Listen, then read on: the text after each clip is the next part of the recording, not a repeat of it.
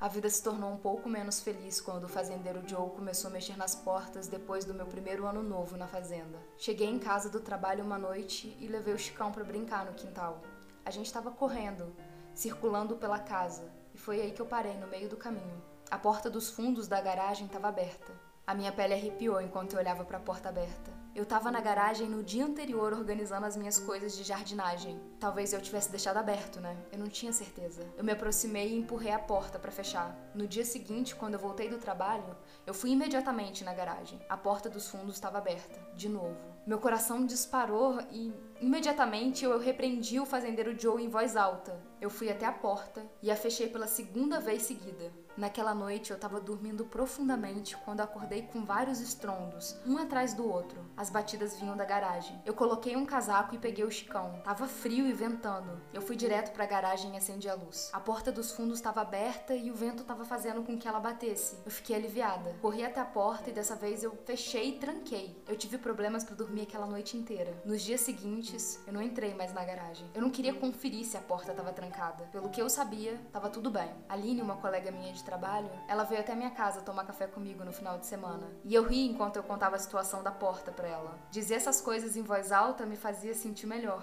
Embora ela estivesse sorrindo, os olhos enormes e castanhos dela tinham alguma coisa de preocupação. Então você não foi verificar a porta desde quarta-feira? Ela me perguntou e eu disse que não. Ela então se levantou imediatamente e falou que a gente ia para a garagem. Enquanto eu me calçava para a gente ir até a garagem, eu fiquei tentando argumentar que não era necessário, mas não adiantou. A Aline parou em frente à garagem e eu espiei em cima dos ombros dela. A porta estava totalmente aberta. Você já ouviu a história do homem agachado no sótão? Aline perguntou em voz baixa. Como a mulher pensava que estava ficando louca, quando na verdade esse cara morava na casa dela o tempo todo, mexendo nas coisas dela durante o dia. Foi nesse momento que Aline me convenceu que tinha um invasor morando no sótão. Passamos quase três horas procurando qualquer evidência de que outra pessoa estava morando ali na casa comigo. Subimos para o sótão que estava coberto de poeira e teias de aranha. A gente examinou cada tábua do piso. A gente estava buscando qualquer esconderijo secreto possível, ou qualquer evidência de um invasor, mas não havia nada. Depois que a Aline foi embora, eu voltei para a garagem. Eu empilhei as 10 caixas mais pesadas que eu tinha contra a porta. Foi no mês de março que eu comecei a ter problemas para dormir. O primeiro distúrbio aconteceu quando eu estava num sono profundo. Eu estava sonhando com algo extremamente agradável e eu acordei tossindo. O cheiro e o gosto de fumaça estavam enchendo as minhas narinas e a minha boca. Eu entrei em completo desespero. A casa da fazenda estava pegando fogo. Eu peguei o telefone da minha mesinha de cabeceira e liguei para emergência. Tava ficando difícil respirar, a fumaça era muito densa. A voz na chamada me perguntou qual era a emergência. Eu olhei ao redor da sala e não havia fumaça. A voz me perguntou novamente qual era a emergência. Eu ainda tinha o gosto de fumaça na minha língua enquanto eu murmurava algo que não era coerente. Eu andei pela casa acendendo todas as luzes. Nenhum fogo. Eu sinto muito. Eu disse para a pessoa do outro lado da linha. Eu achei que a minha casa estava pegando fogo, mas deve ter sido um sonho. E eu desliguei. Fui pro banheiro e fiquei encarando o meu próprio reflexo. Meus olhos estavam vermelhos, como se a fumaça tivesse realmente irritado eles. Esse mesmo sonho se tornou uma coisa recorrente nas semanas seguintes. Eu acordava acreditando acreditando que a casa estava pegando fogo. Uma vez eu até encontrei uma mancha preta no meu travesseiro que parecia cinza. Eu podia sentir o gosto da fumaça, eu podia sentir o cheiro dela, mas nunca houve um incêndio. E tão rápido quanto os pesadelos começaram, eles pararam. E foi aí que eu comecei a aproveitar um pouco do meu tempo na fazenda. O jardim que eu plantei estava florescendo e o tempo estava lindo. Na sexta-feira, a Aline e eu a gente tinha saído para fazer umas compras.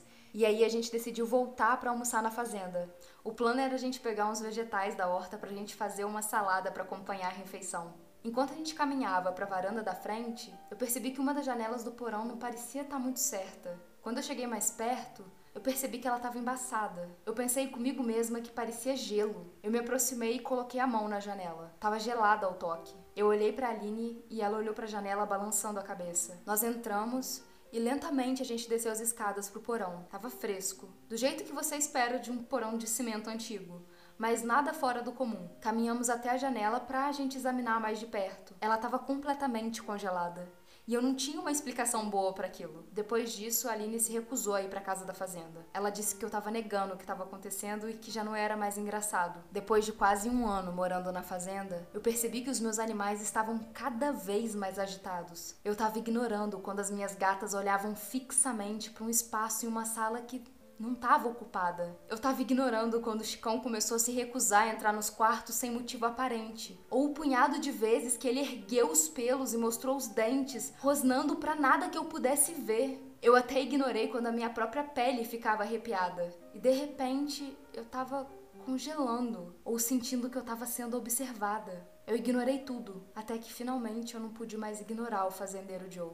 Ele se certificou disso. Quase um ano após o primeiro incidente inexplicável com a música, quase exatamente ao mesmo tempo, eu tava relaxando no sofá assistindo TV. Eu olhei pro relógio e era tarde, eu precisava ir pra cama. Assim que eu desliguei a TV, eu ouvi claramente música, música alta, e eu sabia que vinha do meu quarto. Uma súbita onda de adrenalina me fez sentir que a minha pele estava pegando fogo. Eu andei pela cozinha até o corredor e no segundo em que acendi a luz, a música parou. Eu mal tive tempo de compreender isso quando o micro-ondas da cozinha ligou e começou a fazer uns barulhos horríveis. Eu me virei e corri de volta para a cozinha. Tinham faíscas voando. Abri a porta do micro-ondas e bem no meio tinha um prego enferrujado. Ele estava tremendo. Eu lentamente coloquei a minha mão no micro-ondas e em seguida eu retirei rapidamente. Eu não queria lidar com aquilo. Com o prego ainda dentro do micro-ondas, eu fechei e foi aí que eu vi. No reflexo da porta preta e brilhante, eu vi um par de pernas longas, parada bem atrás de mim, à minha direita. Eu não conseguia ver nada da cintura para cima, mas eu podia ver os dois braços caídos ao longo do corpo e ouvi um martelo, agarrado com tanta força em sua mão direita